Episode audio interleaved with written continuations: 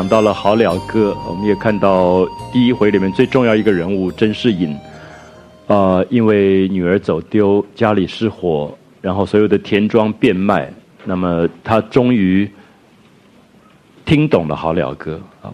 那我想，其实作者大概一直让我们觉得好了歌，其实在整个的小说里一直在耳边的。问题是。大概听不懂的时候就是听不懂，或者还没有到机缘可以听得懂，所以我们也会觉得，对作者来讲，他也用另外一个比较宽容的角度吧去看待人生。那么一直是让我们看到，我们早上也提到说，那个假作真是真亦假的牌坊，就是当你还没有办法走进去的时候，时机没有来临的时候，他就是走不过去的啊。所以我们会觉得，文学里面的所谓的宽容是说，他相信人性有。有一定的机缘，那么这个机缘只是我们平常在阅读小说、看画、听音乐、看一个戏剧，可能是在准备或者储蓄着一些一些可以了悟的资源。那什么时候了悟，或者应该在什么样的状态里了悟，大概都还有其他的条件去构成，所以只是一个这样的储蓄的部分。那么在《好了之歌》之后，我们看到甄士隐出家了。啊，甄士隐走掉了。他有一个动作，是他把这个呃跛脚的疯的道士，他身上背了一个东西，叫搭链啊。我们现在大家不太知道搭链是什么。那么台湾现在有时候会看到一些像喇嘛，他们背上会背一个布做的东西，就是前面一个口袋，后面一个口袋，搭在肩膀上，这个东西叫搭链。过去大概行游四方的这种道士或者和尚身上都会搭一个搭链。有点像我们今天的旅行袋这样的东西啊，放一些身边用的东西或者是一些啊一些食物啊什么东西的。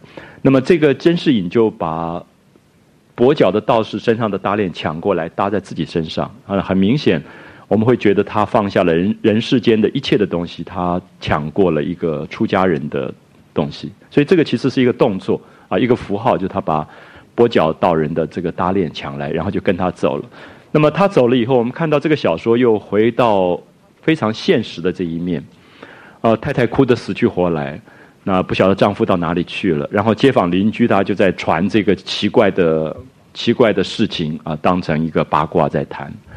然后这个岳父风素就也倒霉的要死，因为女儿好不容易嫁出去，现在要回来要养这个女儿。所以每个人都有每个人自己的性格，每个人也有他自己的角色里面看待人生的方法。可是我们一再强调的是，作者其实并没有绝对的好恶，他只让你觉得这个岳父风素觉得倒霉，就是这个女儿要依靠他过日了啊。因为过去觉得女儿嫁出去好不容易有别人在养，这个女婿也算有钱。那么现在女婿又出了家，又落难又破产，然后女儿要依靠他，那么他就话就转了，转到有一天。他们曾家的有一个丫头，这个丫头第一前面有出场过的啊，现在要靠她来做转折了。那么这个丫头就是焦信，大家记得她吗？我们提到说她曾经多看了两眼这个贾雨村，那么贾雨村对她对她有了印象，她也对贾雨村有了印象。那么现在甄士隐出家了，那么这个丫头就陪着这个甄士隐的太太，就是封氏，然后那一天大概天气还不错。他就把针线带到门口去，在门口做针线。那么在门口做针线，时候，看到一府一队的官府人家这些人过去，那他也很好奇，就看到一一对一对的刀斧手过去以后，抬着一个轿子。那么轿子里面坐着一个戴着乌纱帽的一个一个大官，他就觉得这个大官好面熟，觉得很面善的这个这个感觉。可是好像也想不起来是谁了。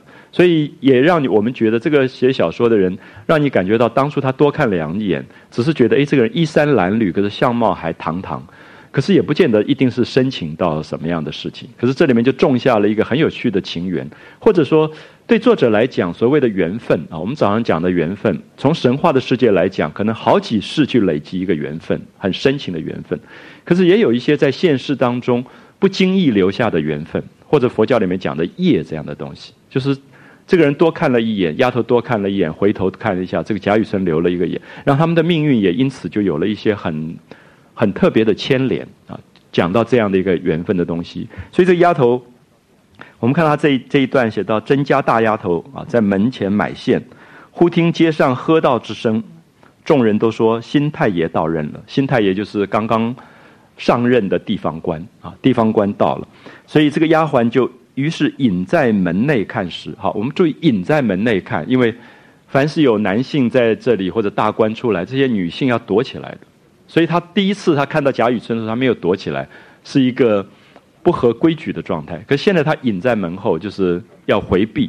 我们在看戏的时候，那个牌子“回避肃静”，就是大官大官出来，然后只见军牢快手，就是手上拿着这些刀斧的，或者是喝道的这些人，一对一对的过去，然后大轿内抬着一个乌纱新袍的官服过去，乌纱黑色透明的一种纱做的官帽，新袍大红的袍子啊，就是做官的人穿的那个红色的袍子过去，这个丫鬟就呆住了，她就想说：“哎，这个官好面善。”啊，这个做官的人好面善，可他已经好像在哪里会过，好像在哪里见过，可他已经想不起来，就是进入房中，丢过不在心上。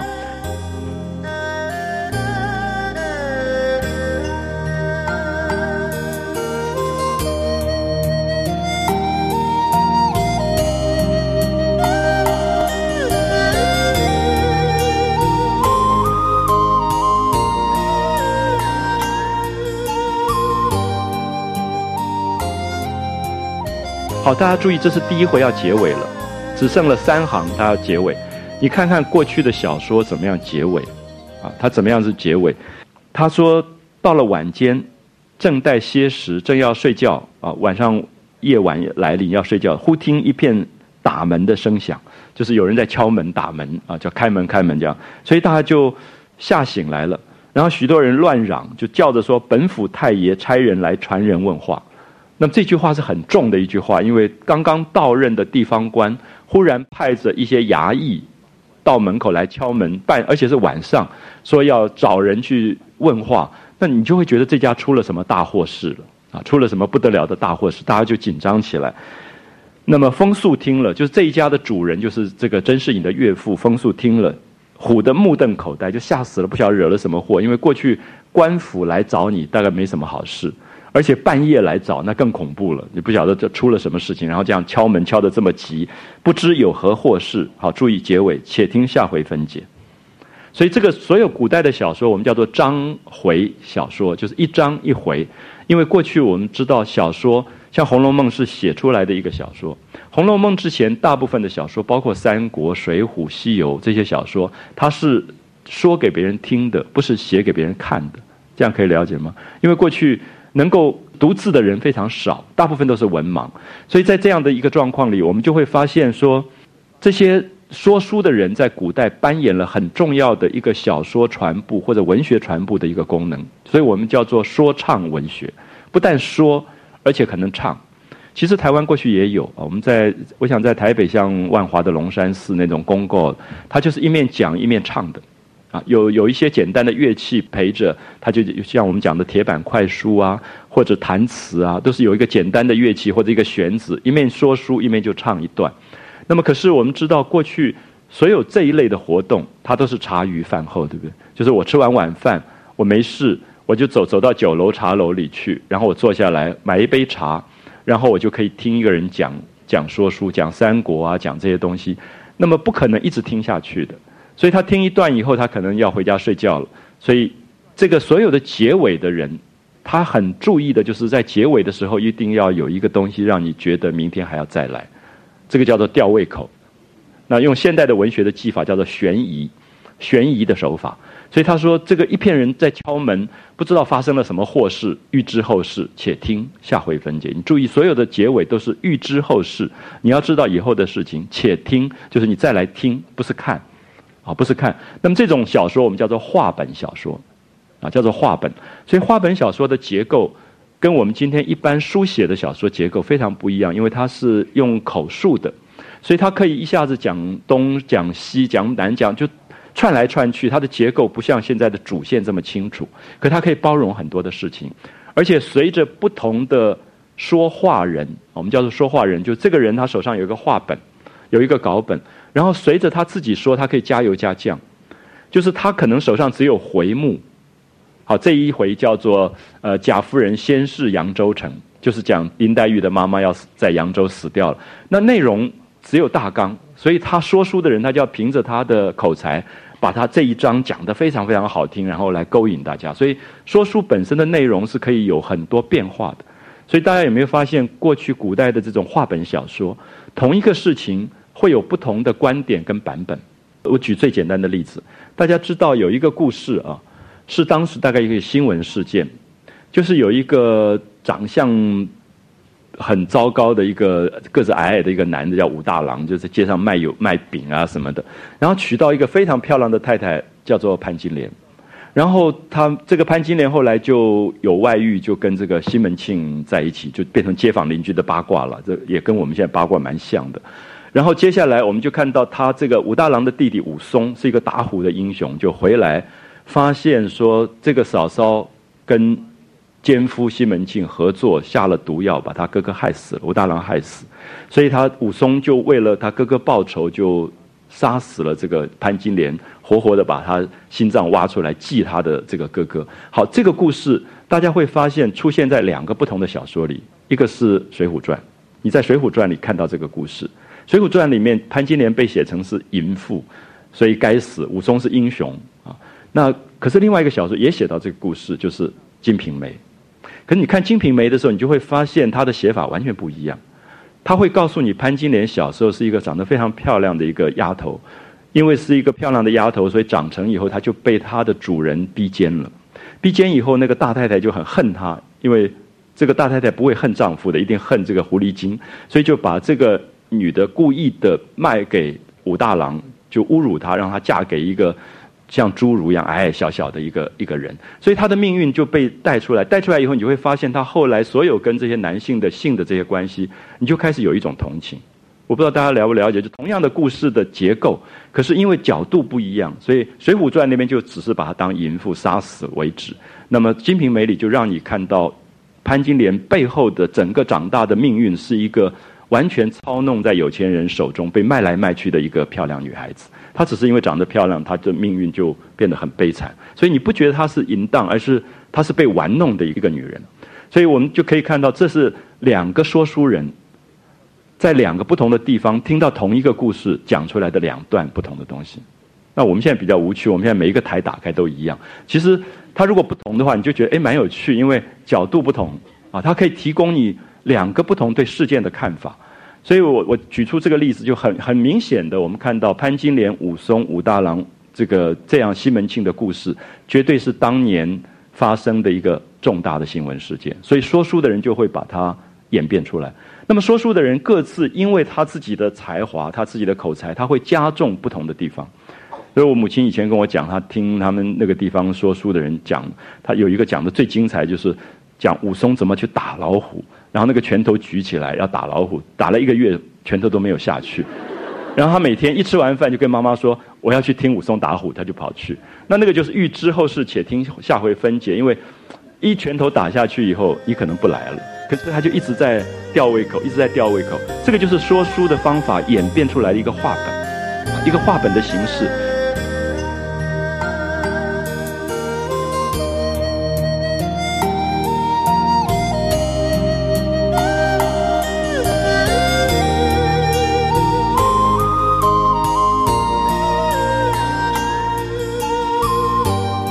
可是《红楼梦》是写出来，它并不是话本，我们叫做仿话本。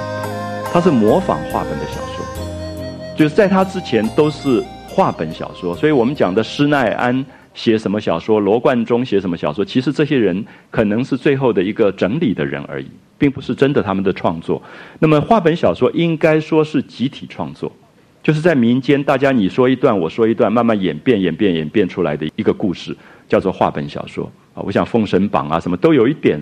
这种形态，所以你大概可以看到这种小说的形态跟我们今天，尤其是西方的小说结构，最大最大的不同就是，它分的章跟回，每一个章每一回其实有它很高的独立性。就是你今天吃完饭没事，你来听，听了以后觉得蛮好，你明天想听你就再来听。可是也许你今天觉得不好听了，你不想听了也无所谓，它其实可以独立的，就是它每一个篇章可以独立。可是说书的人本身为了要引诱你再来，他就会制造在结尾的部分总是有一个什么事情要发生，然后不告诉你是什么事情。所以现在大家读完第一回到这里就觉得，哎，到底发生了什么事？下面发生了什么事？怎么半夜这个做官的人来敲门？你就很想知道。其实不是祸事。你翻过来看第二回，你发现哎是好事，因为这个新任的太爷就是贾雨村。贾雨村在轿子里也看到那个丫鬟在买线，丫头认不出他，可是他认出丫头，说哎这个就是当年的这一个。甄士隐的丫头也曾经回头看他，好像有异于他。那么一个男子落魄的时候，有过的那个情缘，大概是最难忘掉的啊！就是这个女孩子曾经慧眼识英雄。那这个贾雨村后来真的一考试就中了举，然后进了进士，然后最后就外放做官。所以他也觉得好像这个女孩子跟他有一个很好的这种缘分，所以他就想要找这个女孩。可是你一到地方去做官。啊，你刚来当选了高雄市市长，你忽然这个上任的时候，你忽然走过一个街人，看到人家家里有个外劳，你就觉得哎，这个女孩很漂亮，就要也不太好意思，所以他不会做这件事。你可以看到他一直绕着绕弯弯，这里面也表现出贾雨村其实是一个非常有心机的人。第一个，就这个女孩子，这个丫头是甄家的丫头，所以他有一个很好的理由来找这个丫头，因为甄士隐是当年封了五十两银子送她进京赶考的，所以他就来找人了。来找人的时候，他叫说我要找甄爷。那风素吓得半死，晚上忽然披了衣服爬起来，说我不姓甄，我我姓风。那么以前的女婿姓姓甄，可是已经出家一两年了，也不知道在哪里。那到底你们老太爷新任的太爷要找谁？那这些衙役们当然说我我们不管姓真啊姓贾，就是你跟我们到官府里面去面报太爷，所以他就去了。那么去了以后，家里的人就非常的紧张，都在等，说到底发生了什么事，有什么祸事发生，都在紧张的时候。那么大概到了半夜，这个风书放回来，放回来欢天喜地，高兴的不得了，因为这个新任的太爷给了他两二两银子，给他二两银子就打听说甄士隐到哪里去了，然后他就跟他讲甄士隐如何丢了女儿，如何家里失了火，如何变卖田产，当然他一定要说我对这个女婿很好很好之类的。新太爷贾雨村就觉得很难过，就感伤了一回。那么感伤一回是表示说我今天受人家的恩惠，拿了五十两银子，现在考试考中了，也做了官，我应该要报答。结果甄士隐已经不在了，所以就很难过。然后接着就问说：“那那个英莲的那个女儿到哪里去了？”然后他又讲说：“女儿也走丢了。”所以这个贾雨村就要表示说：“好，我刚刚到任，那我就要负起这个责任，我一定你们放心，我要把这个小女孩给找回来。”可是这里面你可以看到贾雨村很有趣，说他的。人情世故全部做到了，他对甄士隐要报恩这件事情，以及甄士隐的女儿走丢，他要去找他这件事，都做完了以后，他就给了二两银子给风叔，叫他回家。可是他接着就有一封密信到他家里去，说很想讨这个丫头做他的二房。那么这件事情是不能让人家知道的，是一封密信。可他必须先把风速这边打点好，所以作者很小心的在写，就是过去人人的社会伦理社会里面的那种小心，因为。我相信我们今天也知道，动不动事情就闹得简天翻地覆，然后大家就宣布八卦就出来。所以，他他是一个刚刚到任的官，啊，刚刚到任的官，那刚到任官最危险，对不对？马上就就会被人家挖出一大堆事情来，所以他就很小心的处理，然后表示说我第一个是要报恩，第二个我要为这个曾家找的，然后最后才偷偷一封信来说，希望跑这个交信啊，这个丫头到做他的二房。所以这里面我们可以看到，作者其实很多小小的反应当中，就带出这种人情的细微的地方，而且也透露出贾雨村做事的一种呃心机吧。我们可以说这样的一个一个心机。那当然，风素非常高兴，因为风素觉得这个丫头在他家里多一个少一个根本不重要。可是他因为这个丫头有点去献给这个新任太爷一样，他因此也可以攀附到官府去，所以。这个贾雨村又送了一些缎子啊、金银财宝给他们家，然后连夜风速就雇了一个小轿子，就把这个交信给送到这个贾雨村那边去。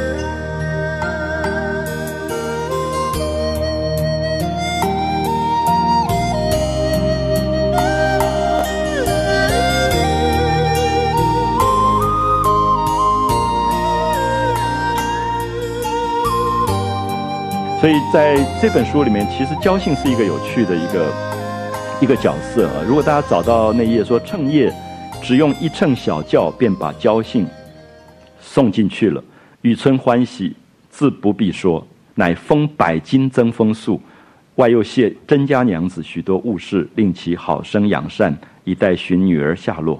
那么这一段的时候，你就可以看到讲到就是这个交姓这个部分。那交姓，我们早上提过说，他的名字就是侥幸，就是人很少意外命这么好的，就是运这么好，可以一连串来好运的。那这个好运，你可以看到交姓这丫鬟，便是那年回顾雨村者，只因偶然一顾，便弄出这段事来啊。所以大家走在路上多回头一下看看。就是这个丫头，就是一回头以后，整个命运就就改变。那么，所以作者其实在一些小事情上在讲，有些很多东西其实不是人刻意可以安排的，就是他有很多无意间的缘，你根本无法了解这种牵连的关系啊。他说也是自己意料不到的奇缘啊，大概是焦信这个丫头自己也想不到的。好，下面这一段大家看一下，就是讲焦信的下场。其实后来焦信就不见了。这个幸运的不得了的这个人也就不见。他说他谁想他命运两际，又是命跟运，啊，命运两际，不成忘自到雨村身边，只一年便生了一一子，啊，这个我们今天不太了解。在古代的话，生一个儿子不得了的，一个家庭可能就靠这个儿子，而且女性的地位在家里面也完全靠儿子。我想大家知道，以前一个女性结婚以后，她自己是没有身份的。所以通常我们讲封氏，我们永远不知道封这个甄士隐的太太名字叫什么，只是封氏啊，只有一个这个氏氏别这样的东西封氏。然后他如果生了儿子，将来在祭祀里就有先妣先考这个部分，那么他才是儿子祭祀的母亲。可是如果没有儿子，他是不能立入宗祠的。所以为什么古代的女性会这么渴望有一个儿子？因为几乎完全就是靠靠这个儿子。啊，所以这里讲命运两极，当然讲说，在那样的一个社会形态里面，一个女孩子有了儿子之后，她的那个身份跟地位立刻立刻就不同了。啊，变生了一子，因此十分得宠，啊，整个命运就改变，十分得宠。却说雨村，啊，然后就下面就讲到贾雨村这个人，他因为得到银子之后啊，他就起身入都，置大比之旗。注意大比，大比就是等于我们今天的联考。就是古代会有一年有一次重大从各地来的考生的比赛考试，那有武的也有文的大比，在大比之期十分得意，他就去会了进士。古代的人选。中了进士，跟当然跟我们今天不一样。我刚刚举的这个联考的例子，我们考取联考到大学还要读书的。可古代是认为说，你考取了之后，你中了进士，你就选入外班。外班就是政府机构的一个候选的人才候选单位，有点像全序部里面的这个等待的等待去外放的这个机会，等于是已经要等着做官了。所以他就选入外班。现在已经升了本府的知府。啊，本府的知府，所以他就派到这个地方来来做官。可是这个贾雨村，你又看到他刚刚做官，其实他不太会做。他这里面其实有点暗示，贾雨村后来慢慢学会了做官。可是刚开始的时候，他才干虽然优长，就是他非常有才，可是未免有贪酷之弊。贪酷就是他贪财，而且他有时候严严苛，太过严苛啊，太过呃残酷了，未免有贪酷之弊。识才武上，就是。靠着自己有才华，他对上面的长官也不太看在眼中。好，那些官员皆侧目而视。好，这个时候你会发现，一个不会做官的人，你再有才干，有一天你都待不久的。所以不到两年，被上司找了一个空隙，做成一本，一本就是把你所有的罪状做成一个案子呈给皇帝，啊，就是参奏参奏一本，做成一本参他生性狡猾，擅篡礼仪。孤清正之名，暗结虎狼之属，致使地方多事民命不堪，这些都是他的罪名，啊，这么多罪名，所以他就被皇帝革职，就龙颜大怒，即批革职。那么，所以该部文书一到，就是革职的文书一到，本府官员无不喜悦。那这个时候，雨村开始学习了。你看到贾雨村心里面虽然十分的惭愧憎恨，可是面上全无一点怨色，就是你做官。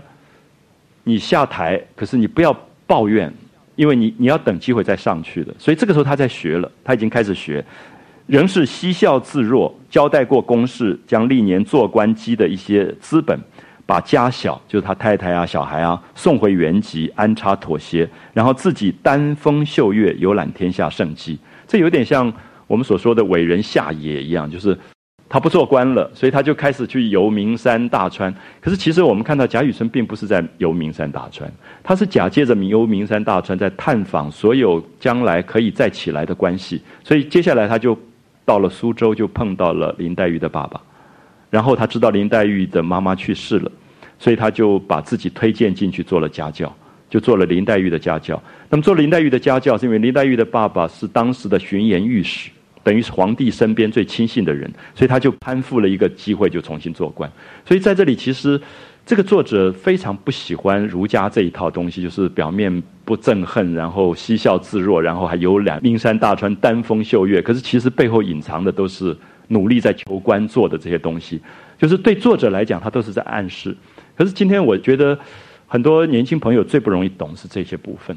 因为觉得我们现在的人情上比较没有这么复杂的东西啊，没有这么复杂，所以你会觉得这里面很多隐藏的这种过去的一种封建社会里面人际关系的那种那种小事件，是我们今天不不太容易懂。可是这里贾雨村的性格慢慢就透露出来。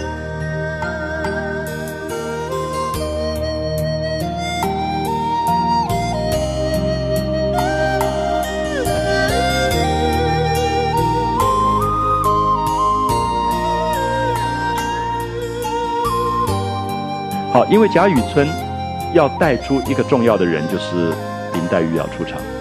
林黛玉要出场，记不记得那个绛珠草？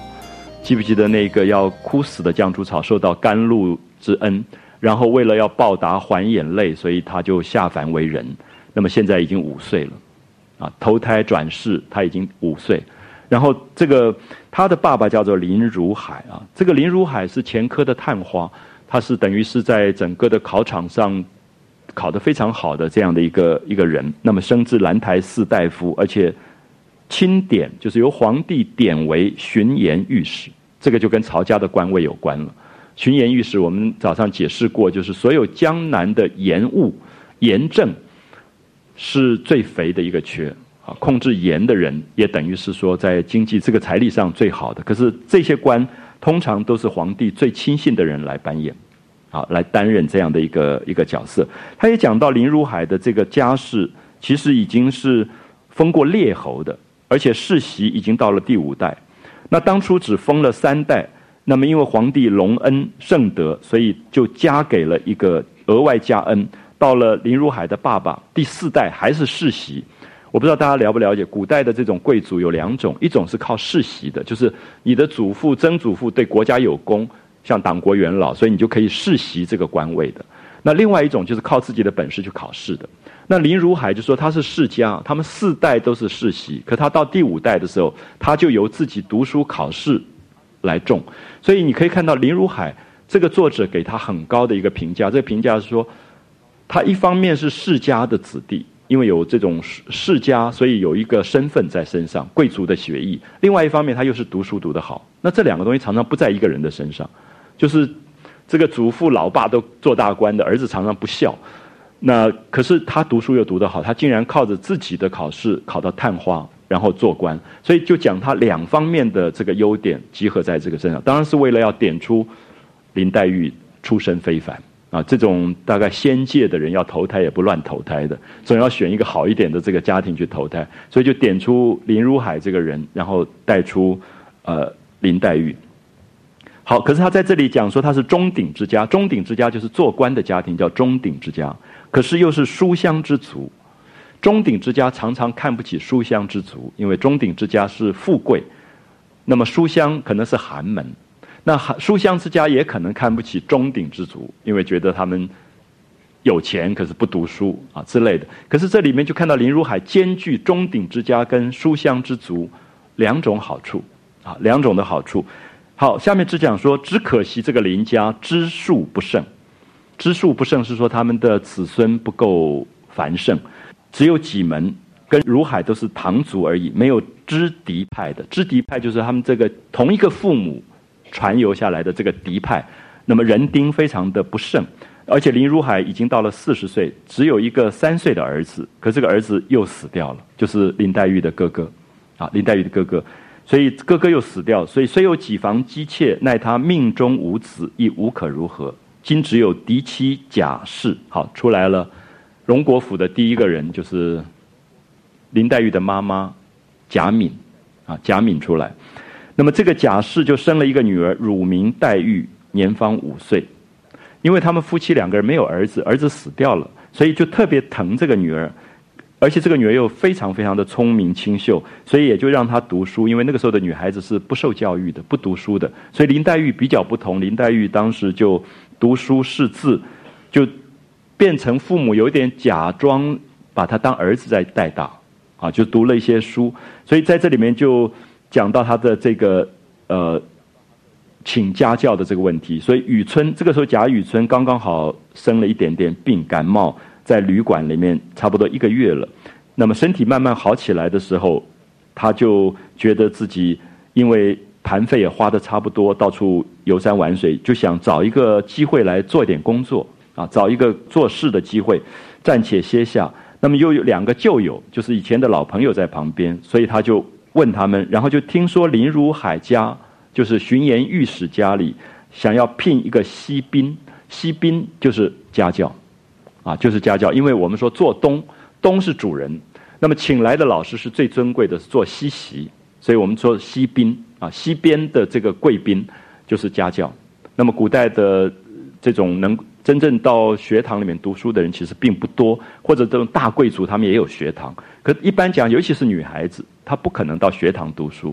如果要读书的话，就是请一个家教在家里做私塾来教书。可能大家看过很有名的戏《游园惊梦》，《游园惊梦》前面有一段叫做“春香闹学”，就是杜丽娘在读书，家里请了一个家教。那这种家教通常就是呃暂时不做官的一些读书人。我说暂时不做官，过去读书人都是为了做官，可是可能就像贾雨村，因为犯了一些什么事案子，就参阁下来，暂时赋闲的时候，他们就会去教一些课，教一些课来是，就是等于有一点收入。可是最重要，其实这里面有一部分，是因为所有请得起家教这种家庭都是重要的官员，所以有机会可以借这个机会再起来。那么特别是。林如海家这条线，等一下就变成贾雨村再起来的一个重要的一个根源。所以贾雨村看起来无意，其实也好像都已经探访好了，就知道说他去做这样的一个家教的这个重要。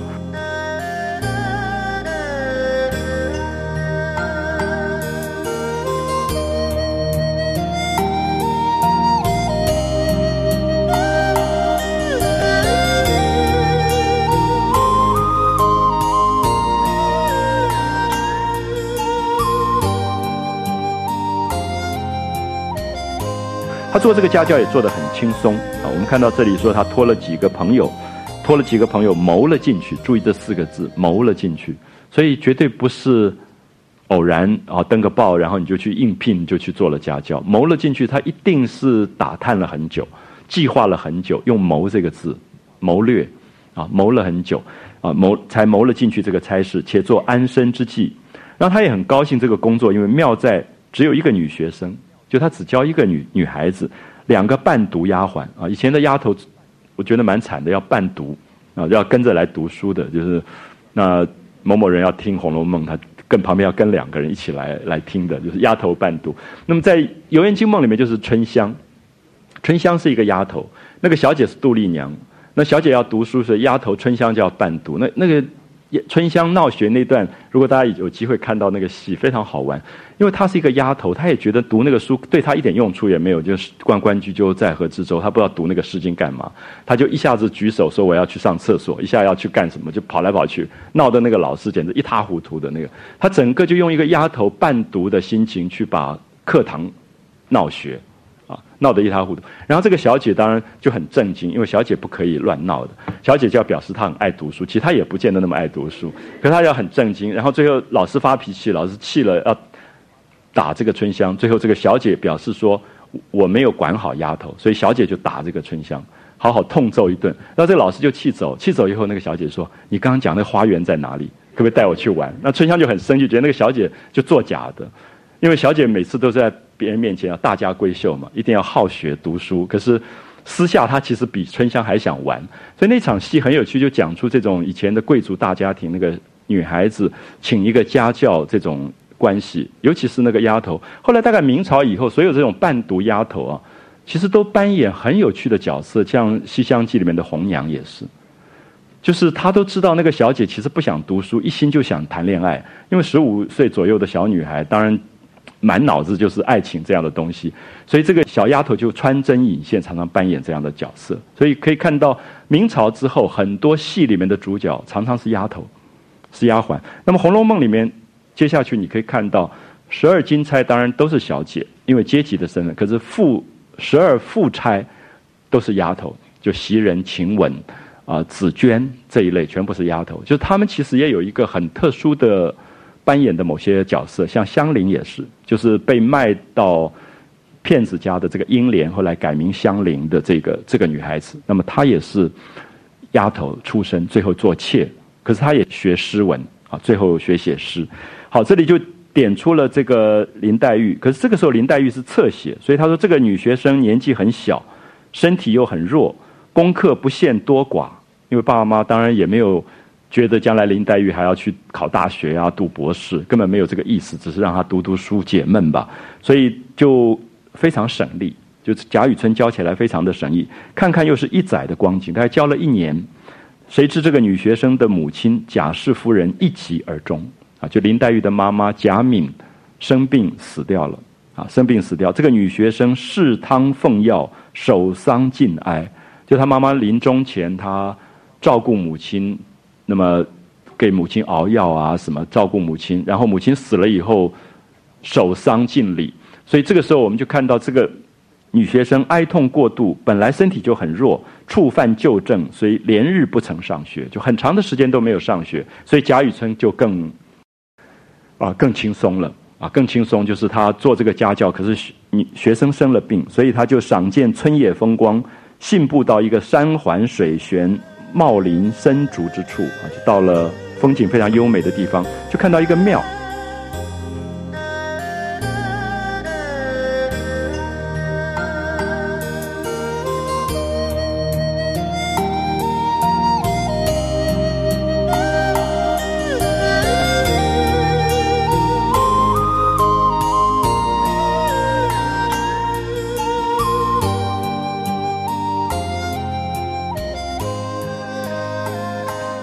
不知道大家记不记得，甄士隐做梦看到一个牌坊，要进去进不去。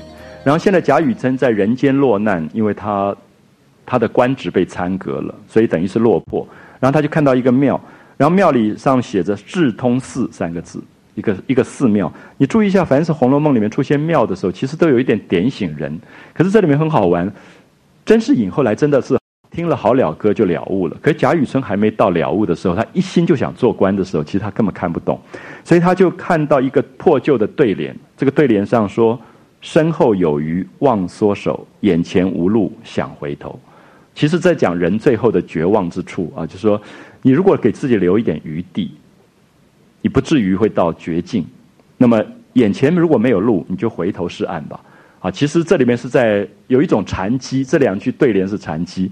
那么贾雨村看了以后，他觉得，哎，这两副对联好像大有来历，然后也觉得这个名山大刹这个里面可能住住着一个翻过跟斗来的人，翻过跟斗的来的人，意思是说打过滚的，就在人生里面经历过繁华幻灭，有过兴衰变迁的人，叫做翻过跟斗，也未可知。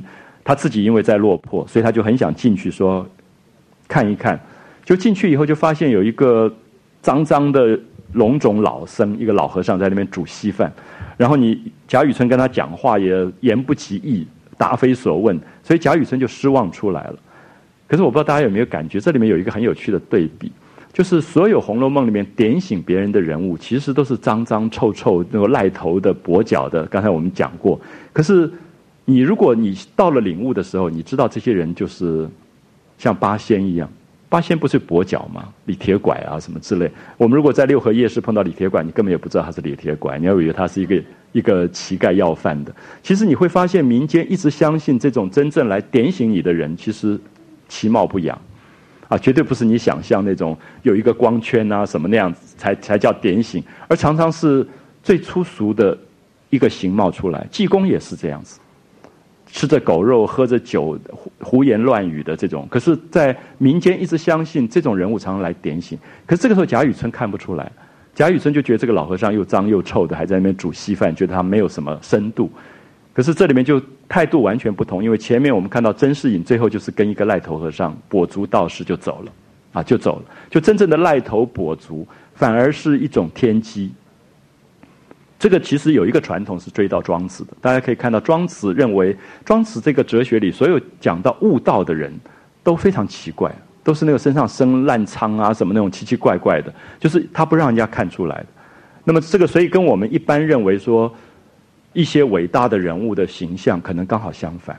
就是因为佛道都是在讲生命经历过一些幻象之后，他不在意他自己形貌了，所以他会化身成一个怪里怪气的人出现。这个在民间的武侠小说里很多，记不记得那个什么洪七公？就是一个乞丐，然后长又脏又丑的，可是武功高绝。我们小时候大家都相信那种人，就真的是奇人异事啊。大概那个小时候很奇怪，看过那武侠小说，又到街上老去找那种怪里怪气的人。我记得在小时候住的市镇里面，很多的疯子，现在在城市里不容易看到。就是那时候很多的疯子，然后我觉我记得小朋友的时代最喜欢交的朋友就是疯子，好像跟他们有很多的话讲，也有很多私密的世界。他们住在庙口，有时候住在。那个时候有防空洞那种东西，就住在里面破破烂烂的。然后我记得我们小学一下课就跑去找他，然后他就跟我们讲一大堆奇奇怪怪的东西。那我其实后来读《红楼梦》的时候，觉得《红楼梦》常常让你觉得一些隐藏在民间这种看起来疯疯癫癫的人，其实他生命里面有一些可以点醒的东西。可这里面，当贾雨村走进一个庙里面，仿佛要接受一种领悟的时候，其实他心没有领悟，所以他看到就是一个老和尚。一个懵懂，然后答非所问的这个老和尚，所以他也很失望，就出来了。出来以后，他就到酒楼去喝酒，就碰到了一个以前在都中里面认识的一个人，叫做冷子兴。所以冷子兴变成了一个重要的一个角色，要开始跟大家介绍荣国府是怎么回事。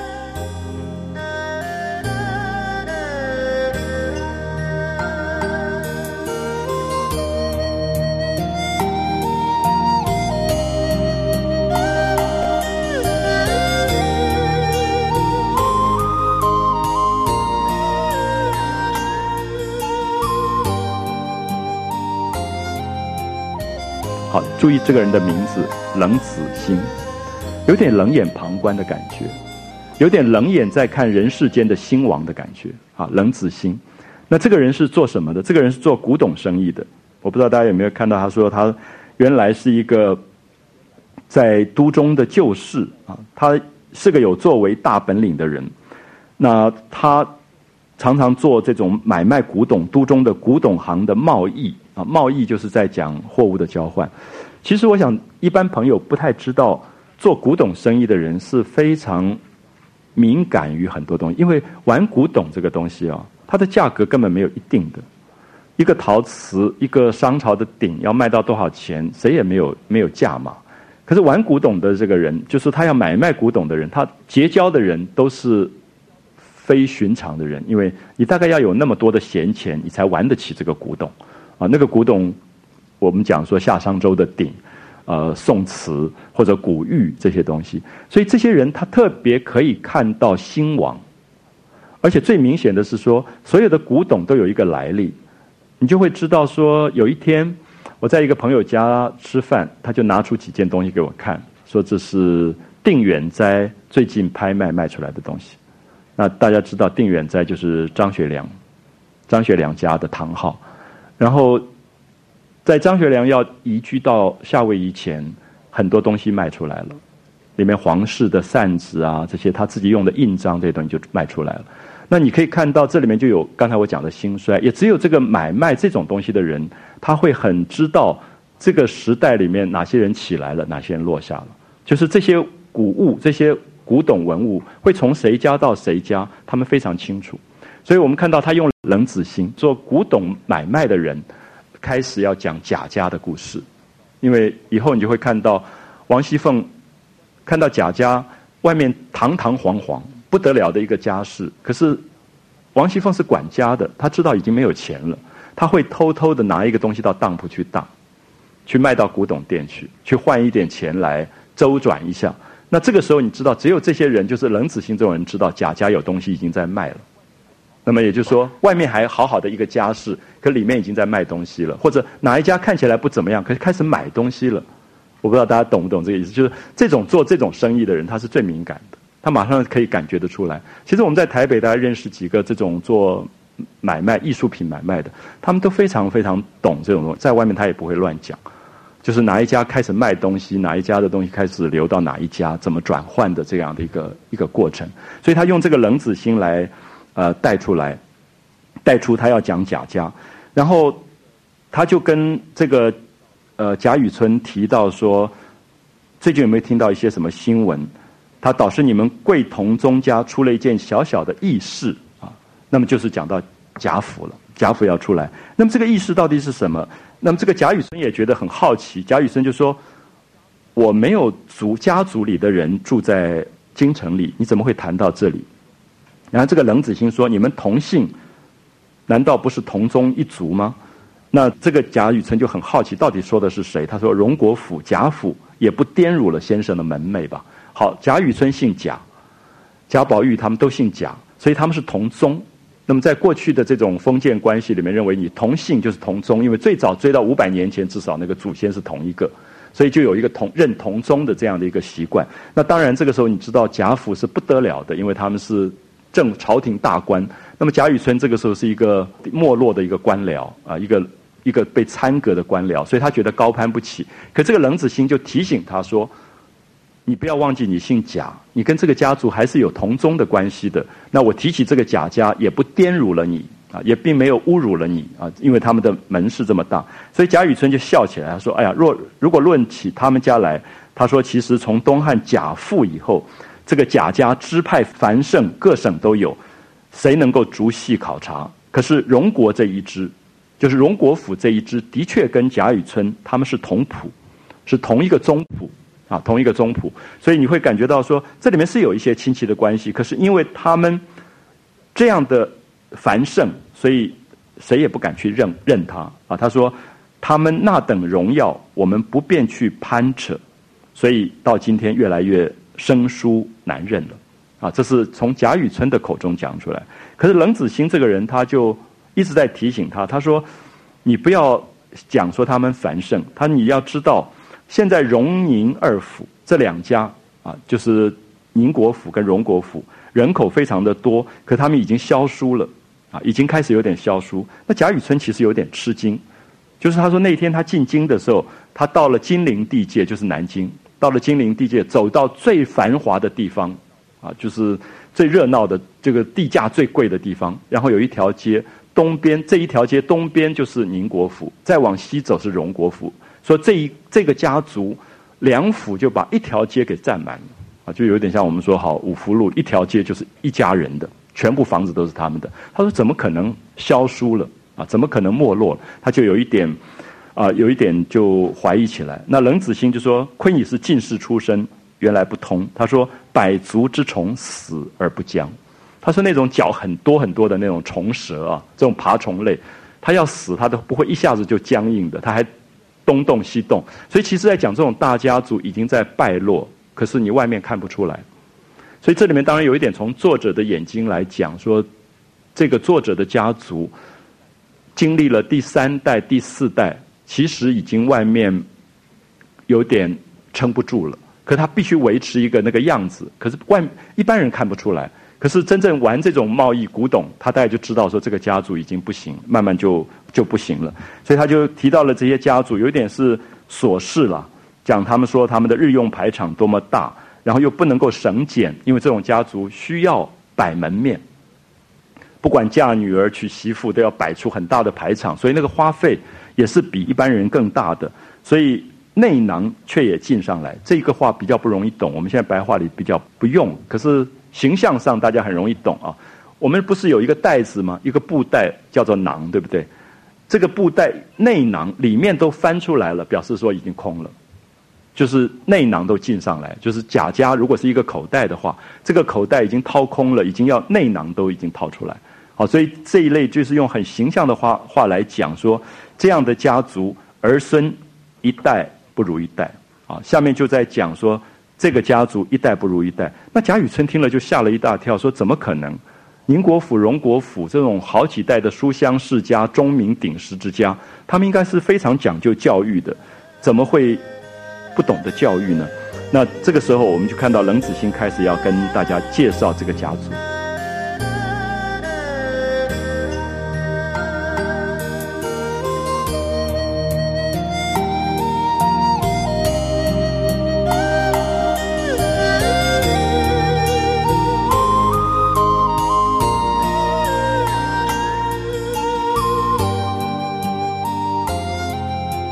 那下面我希望，呃，《红楼梦》的人非常复杂，三百多个人啊，我不觉得大家要在第一堂课就被三百个人吓坏了这样。可是有几个主要的角色，我们把它串联一下，所以你大概知道一下这两府的家族里的一个名单啊，一个名字这样的一个一个关系。它基本上是两个兄弟。曾经对国家有功的一个封宁国公，一个封为荣国公啊，就是这两支下来的。好，宁国公、荣国公，也就形成我们在这个小说里要看到两个大的庄院的出现，就是宁国府跟荣国府啊，他们封为公爵了。然后他们到了第二代，就是贾代化跟贾代善。那可是这一代也都已经去世了啊，都去世，只是尊封的一个名字。我们或者说以世袭制度来讲，宁国公去世以后，这个公爵的位置就由他的儿子贾代化来继承；荣国公死了以后，这个位置，这个公爵的位置就由贾代善来继承。那么现在讲这个故事的时候，贾代化也死了，贾代善也死了。可是有一个人活着，就是贾代善的妻子，就是当时史侯的女儿，呃，也就是这个小说里面非常重要的一个人物贾母，啊，贾母，她等于辈分最高的这一代。所以大家了解，荣国公、宁国公都去世了，贾代化、贾代善也去世，然后这一代这一辈当中留下来的唯一的一个人物就是贾母，所以他变成这个家族里面最高辈分的一个人，所以他的地位的特殊性，在这个小说里你可以看到，所有人就围绕着他。哦，我们也讲过说，中国古代的女性是以儿子为尊贵的，那她生了贾赦，生了贾政。所以他是贾母的这个位置，母亲的这个位置，那就是贾宝玉的祖母啊，所以他特别疼这个贾宝玉。所以我把这个世系的东西大概讲一下。贾代化这一支就是宁国府这一支，他生了两个儿子，一个是贾福，一个是贾敬。好，我们先讲一下贾代化这一支，就是宁国府这一支生下来的两个儿子贾福、贾敬。贾福很早死掉，所以这个小说跟他无关，只是提到了这个人物，没有他的戏。贾敬非常的重要，他出现的场次非常的少，可是这个贾敬就是我们刚刚提到说逼死孙媳妇的那个公公，所以这个“敬”这个字也是一个反写，就是其实这个人是极不敬，可是，在脂砚斋的评里面认为“敬”跟“宁”这两个字，就所有所有的祸事都因为这个贾敬跟宁国府这个部分。啊，所以我们看到。贾敬很可能在这个小说里面后面会有很多的暗示，就是他的呃好色，他的这种不顾伦理这一方面的事情，然后构成整个家族后来败落的一个非常重要的主因。那么从这一支下来，我们就看到出了很多的问题，因为贾敬的儿子就是贾珍。我想我先把一个简单的世系把表这样写一下，大家可能对这个人物的结构大概有一个了解，可是不必特别去刻意的去记他，因为我想。我们以后会发现，每一个人物有他不同时候出来的一个故事。比如说，贾敬的儿子是贾珍，也是吃喝玩乐的一个一个大阔少。他娶了一个太太叫尤氏，那么这个尤氏就是很听丈夫的话，反正丈夫叫她做什么就做什么。然后他有两个同父异母的妹妹，就是尤二姐、尤三姐，这两个是重要的。就是后来被贾琏跑去做妾，然后王熙凤闹得天翻地覆的事情，就是这个尤氏这一这一支。然后贾珍有一个儿子叫贾蓉，在这个小说里是非常重要的一个角色。所以如果以贾母算起来的话，贾蓉已经是第四代。我在这里提供给大家一个比较有一个容易抓到的经验，就是说，从贾母以下，你可以看到他们贾母这一代，他们的男性都是代字辈，贾代化、贾代善，对不对？下一代全部是文字辈，单名可是都是文字偏旁。贾福的文有没有看到？贾敬的文，贾政的文，林黛玉的妈妈贾敏也是文，贾赦也是文，所以全部是文字辈。再下一代是玉字辈，全部的名字都跟玉有关。贾珍、贾珠、贾宝玉、贾琏都是斜玉边，全部斜玉边。再下来一代是草字头，贾蓉，还有贾珠的儿子叫贾兰，草字头。所以你只要看他的名字，你就知道他是哪一辈，哪一个辈分，就从代字辈到这个呃文字辈，到斜玉玉字辈，然后再到草字头草字辈。贾蓉在这个小说出现的时候是十六岁。一个长得非常漂亮的一个男孩子，他娶的太太极其漂亮的秦可卿，就是我们讲说后来被公公逼死的这个女孩子。那么这一这一个家族里面很非常乱。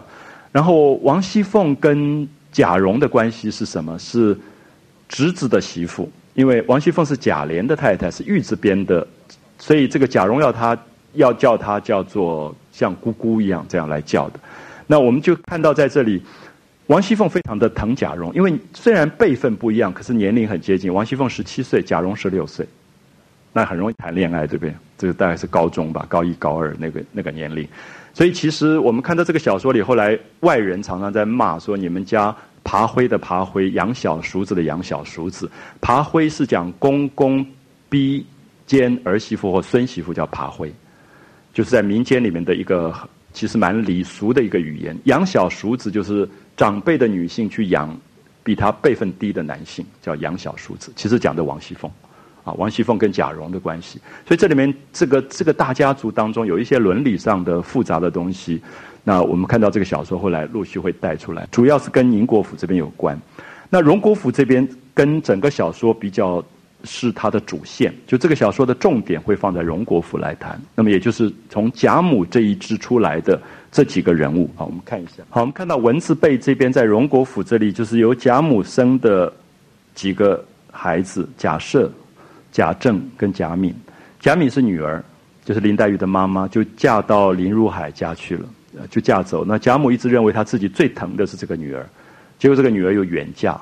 那么一直到生病死掉的时候，她都没有没有办法见到面，所以她就很疼林黛玉。所以贾母在贾敏一去世以后，女儿一去世以后，就派了船到南方去接林黛玉来依亲依靠她。觉得妈妈不在，爸爸大概没办法把她好好带好，所以就一直要让林黛玉依靠她来来生活啊。所以就是这个嫁出去的贾敏这一这一支，那么也就是贾雨村做家教这一家出来。那么贾赦这边，呃，有生了一个儿子，就是贾琏，就是斜玉编的，好，就是贾琏是贾赦的儿子啊，传下来，然后娶了王熙凤，那么王熙凤就变成了这个家族新嫁进来的一个少奶奶，所以她管家，啊，三百人讲，而且后来宁国府因为贾珍的太太尤氏是一个非常无能的一个人，就是丈夫讲什么她就做什么，可是她自己一点主张能力都没有，所以。尤氏就报叫请这个呃王熙凤来管宁国府。就王熙凤本来只管荣国府，后来监理宁国府，就是她帮忙去做那边的管家，所以管了两府。所以王熙凤掌权掌得不得了啊，就是一直跨过去了。那么贾政娶的太太是王夫人，这个王夫人在这个小说就是贾宝玉的妈妈。那么她的戏份非常多，因为她的呃妹妹姐妹。就是薛宝钗的妈妈啊，薛姨妈。所以他们这里面有四个大家族，一个是贾氏家族啊，贾家；一个是薛家，还有一个是王家。王家就是王熙凤跟王夫人家，他们是金陵王家；还有一个就是贾母的史侯家，史家啊。这个金陵的几个王、史、薛、贾这四大家族。那么这四个家族在古代的时候，你可以看得很清楚，他们都是用。亲上加亲的方法，一直联系他们所有家族的关系，所以在书里面说，一族兴盛，三族一起起来；一族败落，一起败落下去。所以他们彼此用这种亲上加亲。所以我们看到王夫人就把她哥哥的女儿王熙凤嫁给贾琏，又又是结亲的关系。这样可以了解吗？就是亲上加亲。所以这些家族本身全部在官场里面，后来变成一种互相。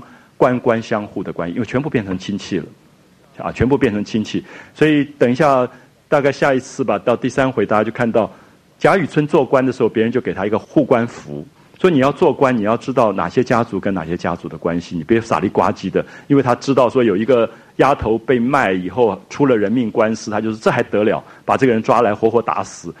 就旁边的人说，你要知道他是薛蟠，就是薛家的人。然后这个薛家的人，他的这个妈妈就是贾政的这个王夫人的姐妹。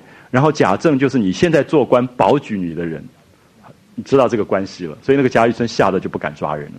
所以他就在这里在讲官场的所有这种姻亲的关系。可是这个，如果这个作者真的是曹雪芹的话，曹雪芹家族跟当时的李寻家族在江南的确是这样，就是他们被抄家时候是一起抄家的，因为他们如果知道他们有一点危险，他们会把财产马上转移掉。所以其实这几个家族是一起抄家，一起起来，一起没落。啊，他们全部都是姻亲亲戚的这种关系，那么大概也特别说明在古代的这种官场里面一种复杂的这种这种关联啊，所以我们就看到贾琏、呃王熙凤他们这一支的关系。那么当然最重要就是贾政这边啊，贾政跟王夫人这边，他们生了第一个儿子叫做贾珠。好，贾政这边我们看一下，第一个儿子叫贾珠，这个儿子非常好，读书然后也认真。大概二十岁左右，娶了一个太太叫李纨。李纨是十二金钗之一。记不记得有一个住在稻香村里的一个女的？就是他结婚以后没有多久，贾珠就死掉了。他是一个大家族里面年轻就守寡的，然后还好有一个儿子叫贾兰，就是草字辈啊贾兰，所以他就变成了这个家族里面，因为这种年轻守寡是最大概命运就定了，因为。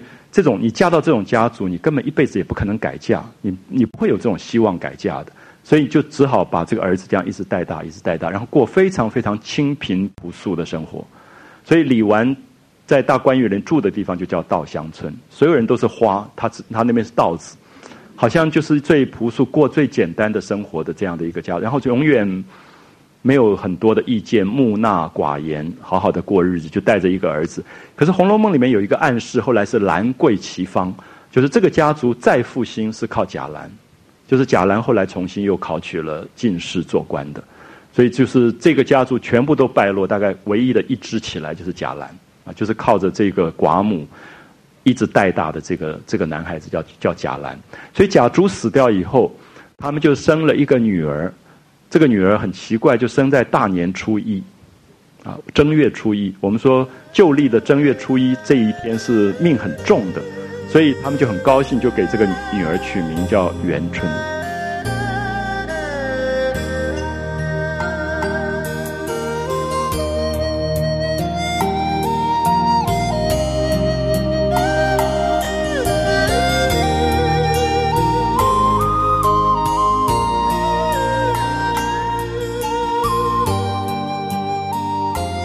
这个元春就是后来长大以后，大概十五岁就选到皇宫里面去选秀的，因为过去的这种世家的女孩子，读过书，长相也很好，经过太监来探访以后，就全部集中到皇宫里面去等待皇帝来选。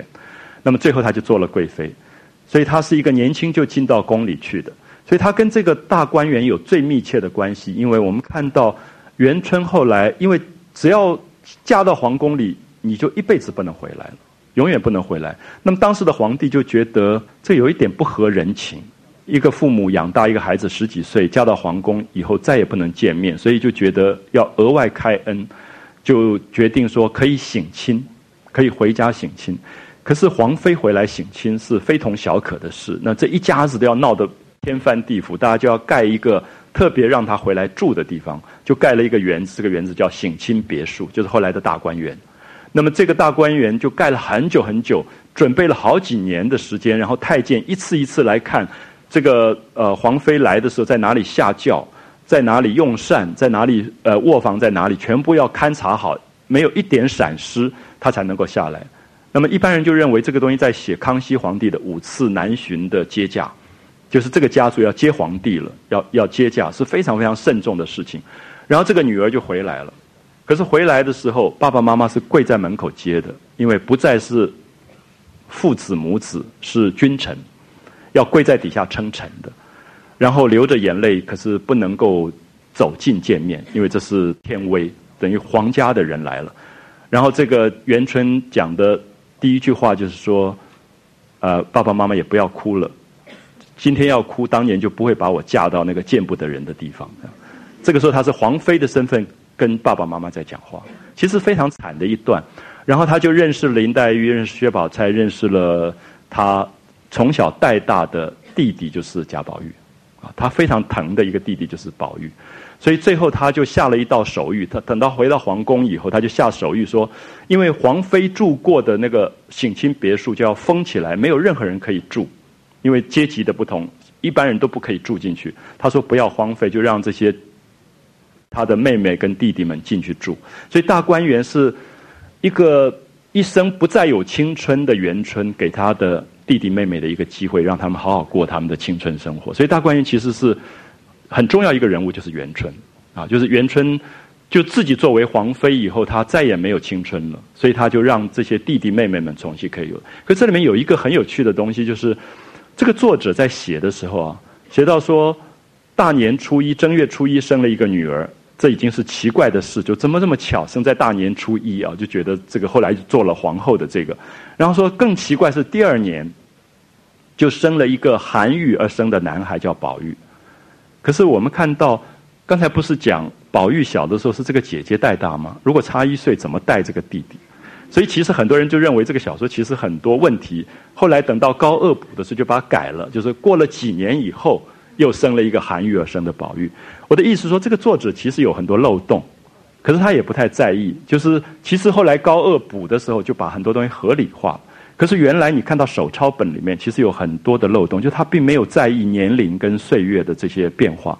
那么基本上我们看到元春跟宝玉的关系大概是差几岁，就是他后来有点像姐姐在带这个这个弟弟长大，在疼他。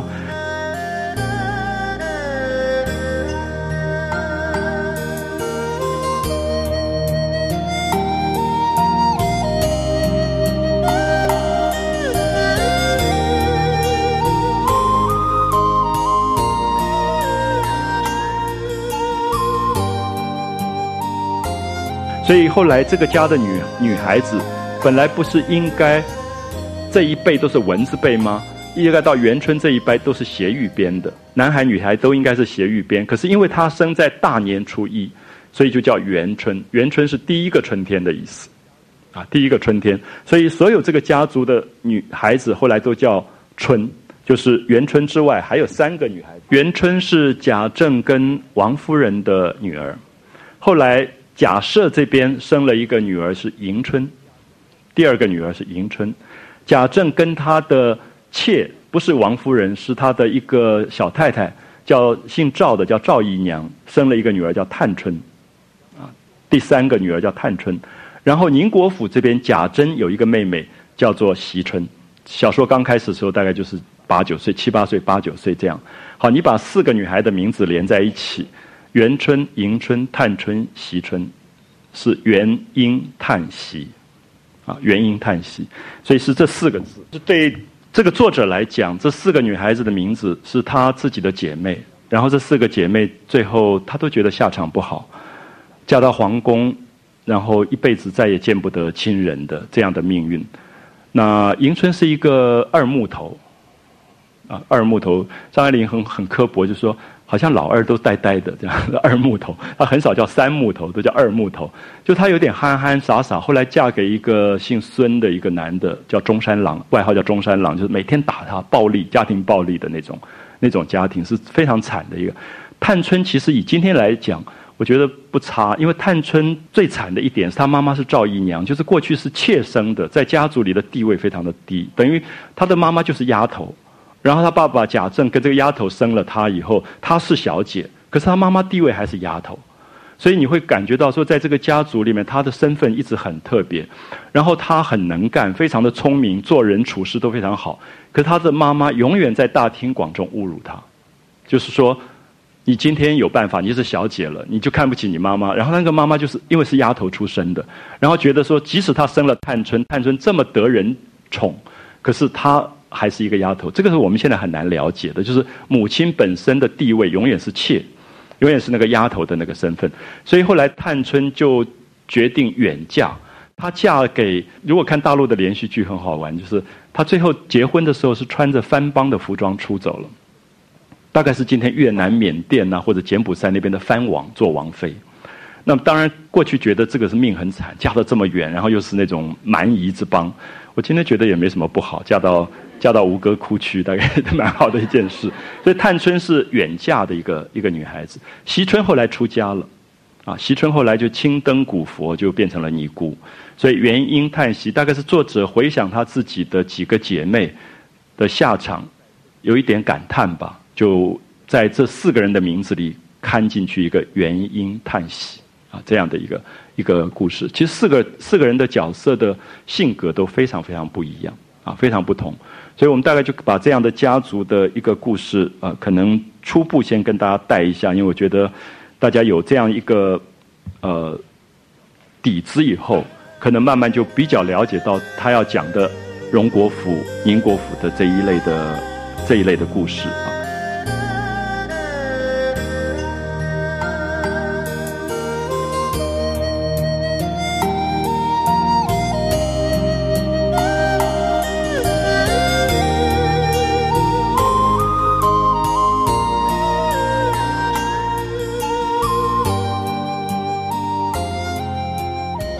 回到本文上，大家可以看一下这个郑老爷的夫人王氏啊，就讲到元春要生出来，郑老爷就贾政，郑老爷的夫人王氏投胎生得公子，名唤贾珠，啊贾珠十四岁进学，不到二十岁就娶了妻，生了一子，一病死了，啊就是刚才我们提到的贾珠的这个命运。